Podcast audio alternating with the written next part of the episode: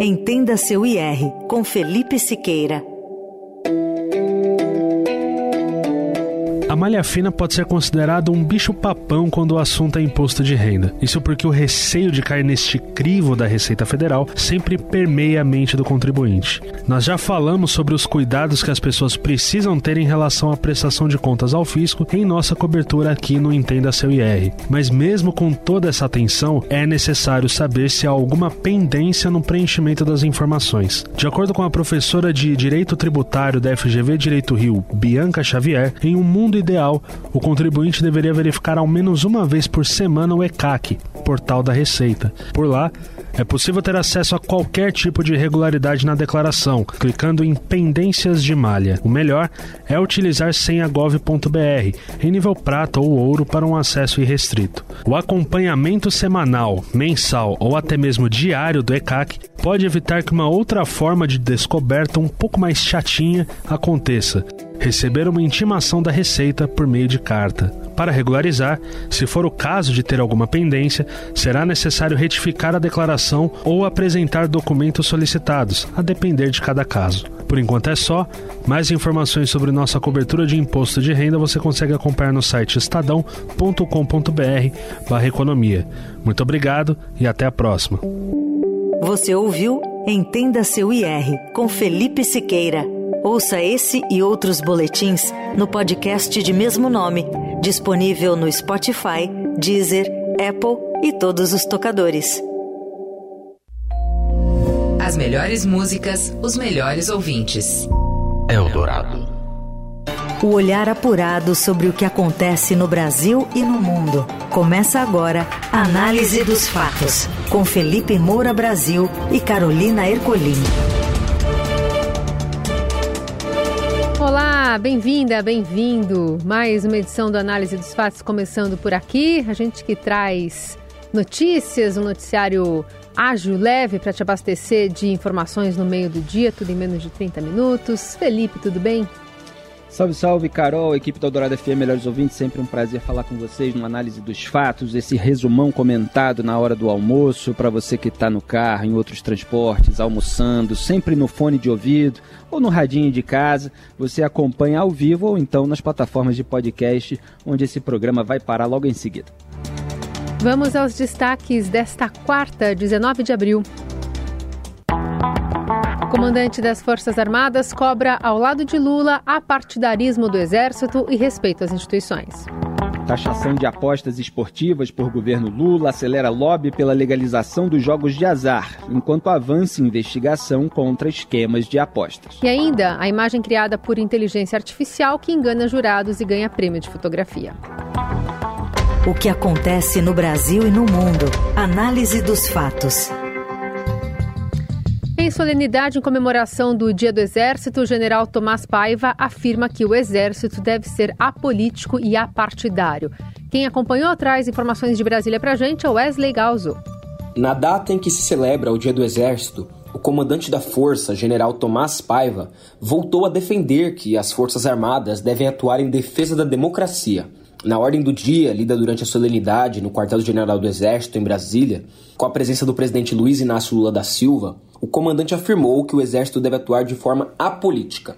No texto, ele exalta que o Exército Imortal de Caxias é uma instituição de Estado, apolítica, apartidária, imparcial e coesa, e que deve estar integrada à sociedade e sempre de prontidão. Ainda segundo o comandante, a existência da, do Exército está alicerçada em valores e tradições e tem o comprometimento com a defesa da pátria, da independência, da república e da democracia. Lula, por sua vez, não discursou como manda o regramento militar, mas condecorou as organizações das Forças Armadas com a Ordem do Mérito. A participação do presidente nas comemorações do Dia do Exército é de praxe, mas Lula tem usado os eventos militares numa tentativa de se reaproximar dos oficiais e das tropas por eles comandadas. É óbvio que no discurso está tudo certo. O que foi dito pelo Tomás Ribeiro Paiva, ao assinar essa ordem do dia em homenagem aos 375 anos de história do Exército Brasileiro.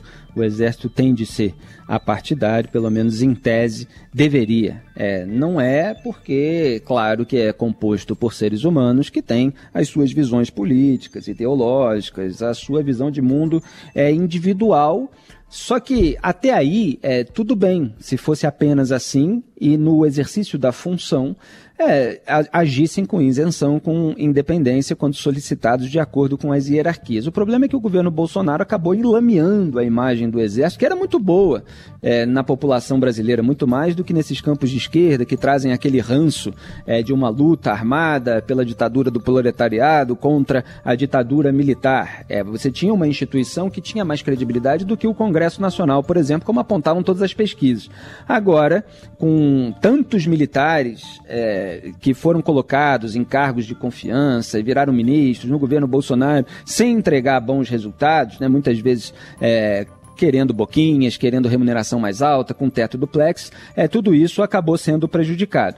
Agora, isso aí vem à tona no dia em que são reveladas pela CNN imagens é, do Gabinete de Segurança Institucional a, do governo Lula atuando nos atos crimi é, durante o dia, né, dos atos criminosos ali de 8 de janeiro.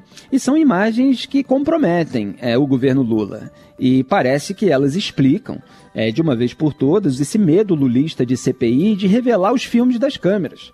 Porque é o filme daquelas câmeras de segurança do Palácio do Planalto que mostram agora o governo Lula aparecendo na cena do crime, fazendo tudo o que condenou nas imagens de outras autoridades que eles chamaram de negligentes, de omissas, de cúmplices, etc.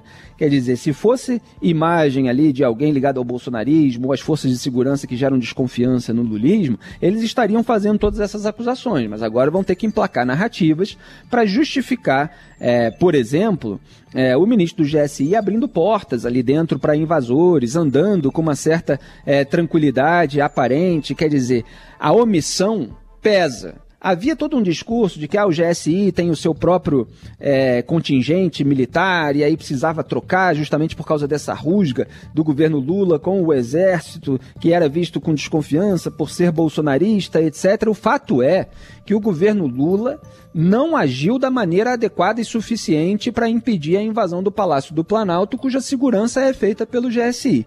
Então, essas imagens são comprometedoras e elas demoraram muito para ser reveladas. Então, quem é que tinha acesso a elas e não estava querendo entregar? Tudo isso pode comprometer até é, o ministro Alexandre de Moraes. Quer dizer, como é que ele vai agir? Comprometer no sentido de ele agora vai precisar mostrar é, se ele realmente age da mesma maneira com aqueles que são das forças de segurança, com aqueles que são bolsonaristas e com aqueles que são lulistas. Vamos ver no que vai dar isso tudo. Na Eldorado, análise dos fatos. A Casa Branca procura o governo Lula para discutir a guerra na Ucrânia. Davi Medeiros traz as informações. Em meio à repercussão das declarações do presidente Lula sobre a guerra na Ucrânia, o conselheiro de Segurança Nacional dos Estados Unidos, Jake Sullivan, telefonou nesta terça-feira para o assessor internacional da Presidência da República do Brasil, Celso Amorim. Segundo a nota divulgada pelo governo americano, Sullivan e Amorim discutiram uma série de questões bilaterais e globais, incluindo a guerra da Rússia contra a Ucrânia, e falaram também sobre esforços compartilhados para salvaguardar as instituições democráticas. Durante a viagem à China na última semana, o presidente Lula afirmou que a Ucrânia é tão responsável pela guerra quanto a Rússia. A declaração foi no sentido contrário à postura dos Estados Unidos, que reagiu. Em nota divulgada na segunda-feira, a Casa Branca disse que o posicionamento de Lula sobre o conflito é profundamente problemático e ressoa propaganda da Rússia e da China. Na terça-feira, horas antes do telefonema de Sullivan, Celso Amorim havia declarado em entrevista que a resposta dos Estados Unidos foi exagerada. Aspas, Há exageros na maneira de interpretar. A gente tem vários pontos de convergência, mas em vários momentos o Brasil, no atual governo, condenou a invasão na Ucrânia, disse Amorim à Globo News. Diante da repercussão negativa, o próprio Lula ajustou o tom de suas declarações a respeito do conflito, ao participar de almoço ontem com o presidente da Romênia. Sem citar a Rússia, o presidente ajustou o discurso adotado nos últimos dias e voltou a dizer que o Brasil condena a violação territorial da Ucrânia. Ao mesmo tempo, em que meu governo condena a violação da integridade territorial da Ucrânia, defendemos uma solução política negociada para o conflito. Falei da nossa preocupação com os efeitos da guerra, que extrapolam o continente europeu. Precisamos criar urgentemente um grupo de países que tentem sentar-se à mesa, tanto com a Ucrânia como com a Rússia, para encontrar a paz. Tem um detalhe importante aí que o áudio não mostra, é que o Lula estava lendo esse discurso. E esse discurso, portanto, feito para uma autoridade da Romênia, presidente da Romênia, um país que conhece muito bem é, a tirania imperialista e expansionista é, de Vladimir Putin. É um país é, de onde Vladimir Putin é, pediu que fossem retiradas tropas é, da OTAN é, que estavam é, se deslocando para aquele local, que foi considerado pela Romênia, assim como pela Bulgária, absolutamente inaceitável. Então o Lula modula o discurso conforme o interlocutor. Só que a gente sabe que na essência, e ele mostra isso quando fala reiteradamente de maneira espontânea, sem ler um texto pré-concebido, que ele está alinhado é, com a propaganda russa. E a Rússia usa tanto externa quanto internamente, as declarações do Lula para reforçar a sua doutrinação. E isso gerou uma repercussão tremendamente negativa no Ocidente. Nos Estados Unidos, a porta-voz da Casa Branca, antes desse encontro, já tinha dito que as declarações não foram de neutralidade e nem eram verdade. Quer dizer, estava dizendo que o Lula estava contando mentira e que não estava sendo neutro, está alinhado à Rússia. Quando ele equipara a responsabilidade do Putin e do Zelensky, presidente ucraniano, está traçando uma falsa equivalência e culpando a vítima da guerra. É, ele dá de lambuja de vez em quando, não, invadir é errado, mas aí começa a dizer que o Zelensky não quer parar a guerra, que os Estados Unidos e a Europa estão incentivando a guerra, coisas completamente absurdas. Está falando da vítima e da, do socorro a ela. E aí eu acabei de ver, é, além da, das repercussões que teve também do porta-voz da Comissão Europeia contra essas declarações do Lula, é uma matéria do Political, site europeu, é, dizendo que o Lula agora é, tá, virou de herói a esquisitão. Eu vou tentar aqui traduzir para vocês três parágrafos rapidamente. Os líderes da União Europeia mal esconderam seu alívio quando Lula derrotou Bolsonaro, também conhecido como Trump tropical, no ano passado, nas eleições do Brasil, prometendo proteger direitos humanos, instituições democráticas e floresta amazônica. A realidade morde. Agora, as autoridades é, de relações exteriores da UE estão preocupadas com a retórica cada vez mais hostil de Lula sobre a Ucrânia, repetindo a propaganda russa e instando a Europa e os Estados Unidos a pararem de ajudar os, os ucranianos a se defenderem contra a invasão ilegal e brutal de Putin. O Lula preocupa a Europa. As esperanças eram altas em Bruxelas e outras capitais é, da União Europeia de que esse ano proporcionaria uma janela de oportunidade para fechar um acordo histórico de comércio e cooperação com o bloco comercial Mercosul da América do Sul, concedendo a Brasil, Argentina, Uruguai e Paraguai investimentos muito necessários e acesso recíproco aos mercados da UE, ao mesmo tempo que permite a UE diversificar para além da China. Mas agora a UE está preocupada com a posição do Brasil sobre a guerra da Rússia na Ucrânia e a falta de entrega do Brasil sobre o clima e o meio ambiente, diz um briefing confidencial que os ministros de relações exteriores da UE discutirão em sua cúpula na próxima semana. Quer dizer, resumindo, a Europa e os Estados Unidos estão conhecendo o verdadeiro Lula, assim como as novas gerações que não acompanharam muito os governos passados do PT. Análise dos fatos. Minutos após receber das mãos do presidente Lula o projeto de lei complementar do arcabouço fiscal, o presidente da Câmara dos Deputados, Arthur Lira, disse que o texto pode ser votado na casa até o dia 10 de maio.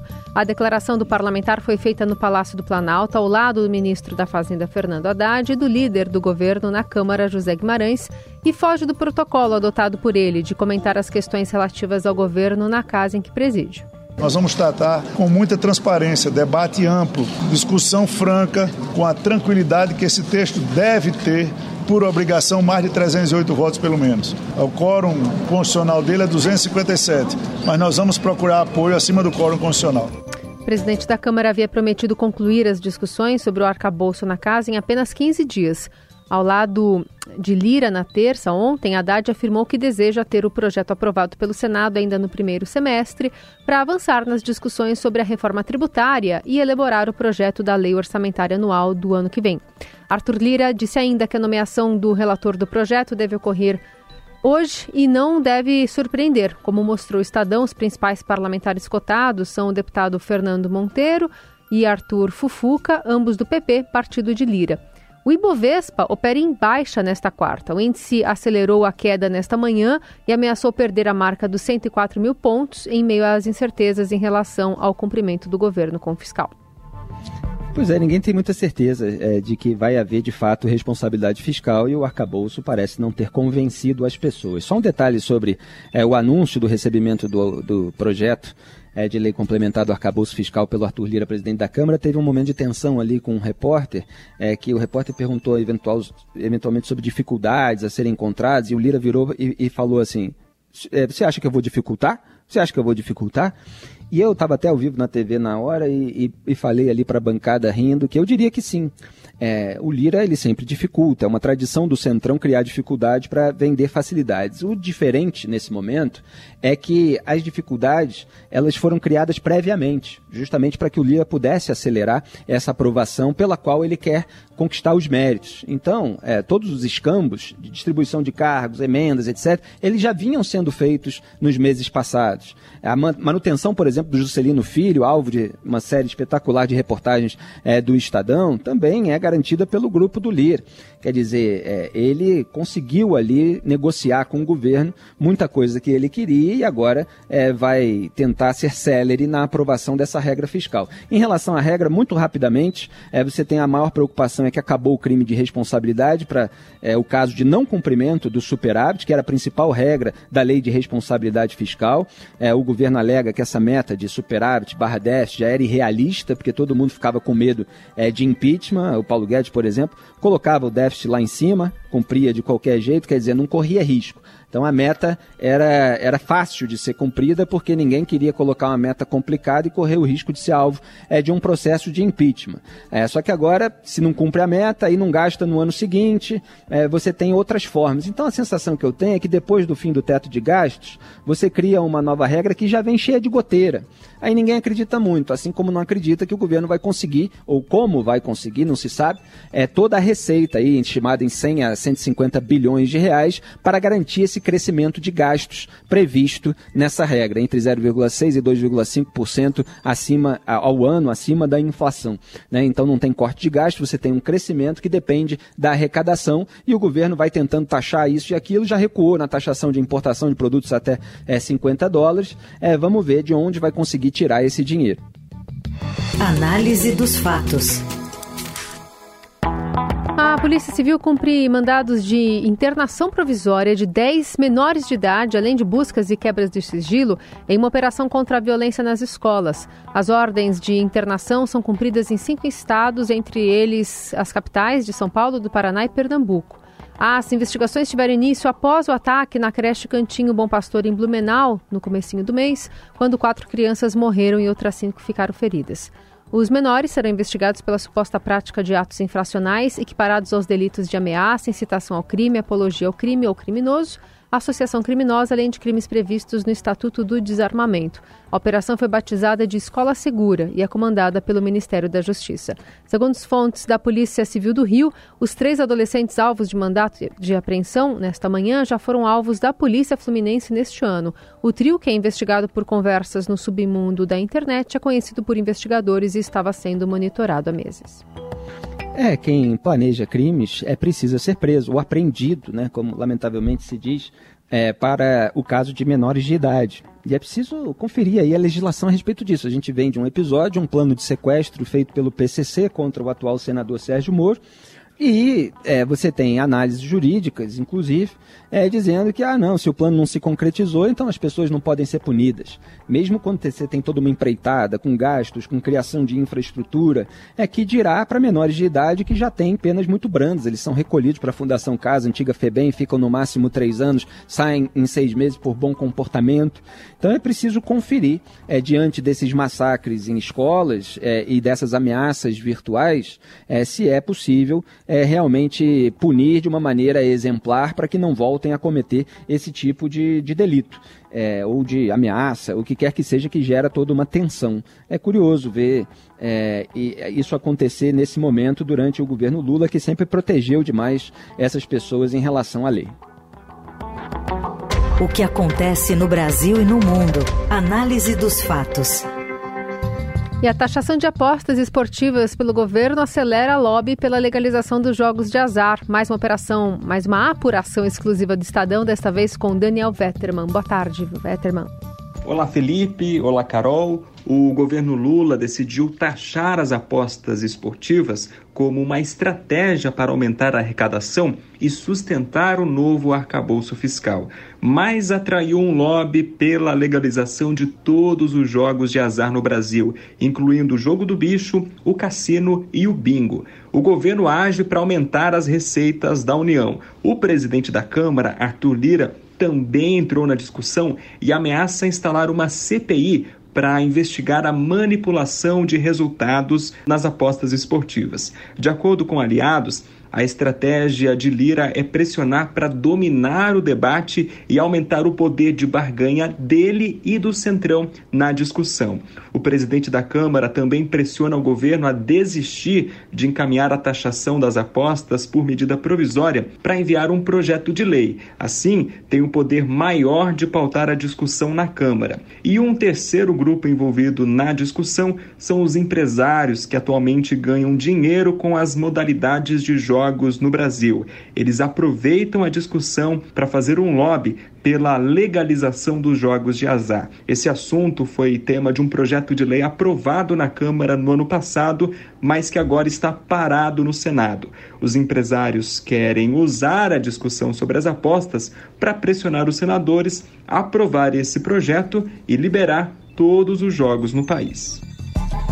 É, dois temas que a gente falou nas pautas anteriores, quer dizer, o governo precisando taxar, e as apostas eletrônicas já estavam previstas aí nesse plano do Fernando Haddad, ministro da Fazenda, para poder ganhar dinheiro, quer dizer, para ter receita, para ter arrecadação, para cobrir esse crescimento previsto das despesas.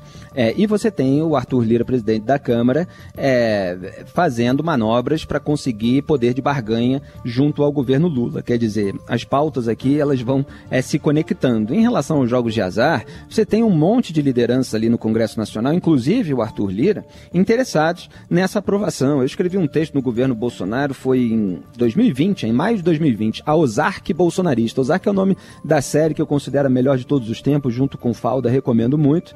E você tem, numa das temporadas, um cassino que é usado para lavagem de dinheiro.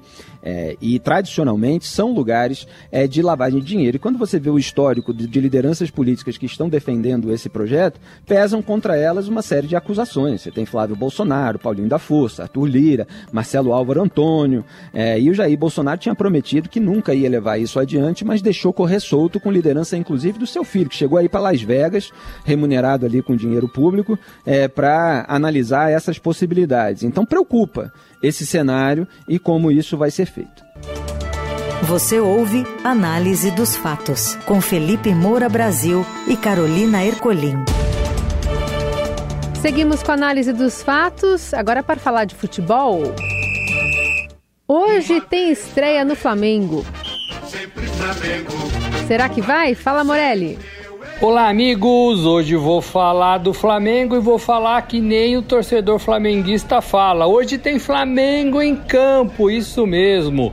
Joga com o chileno Nublense pela Libertadores. Segunda partida da fase de grupos da Libertadores. O Flamengo perdeu pro Alcas na estreia 2 a 1 e foi duramente criticado. Aquilo também ajudou a derrubar o técnico Vitor Pereira. E tem estreia no Flamengo, não é em campo, mas é ali na beiradinha do campo. Jorge Sampaoli, o novo técnico do Flamengo, faz a sua primeira partida no comando do time depois de ser contratado no lugar do VP. Sampaoli já passou pelo Santos, já passou pelo Atlético Mineiro teve bons trabalhos, é um excelente treinador, linha dura, sabe mexer no time, tem uma disposição para atacar e isso é muito legal de se ver no futebol brasileiro. O Flamengo é um time que ataca, mas tem também que se saber se defender. Ele tinha muitas críticas, sobretudo no tempo do Santos,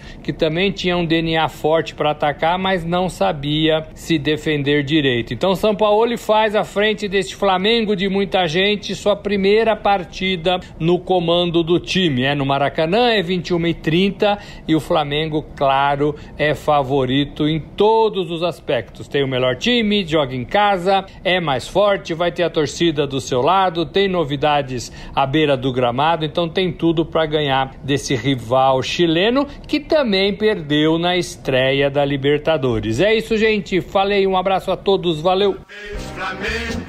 Boa sorte, São Paulo. Estou torcendo muito por você. Eu acho que o Flamengo precisa de reforços, precisa acordar. O time, não sei se estava fazendo corpo mole por não gostar do antigo treinador. Vamos ver hoje se a chegada do São Paulo dá um gás. Chega de perder.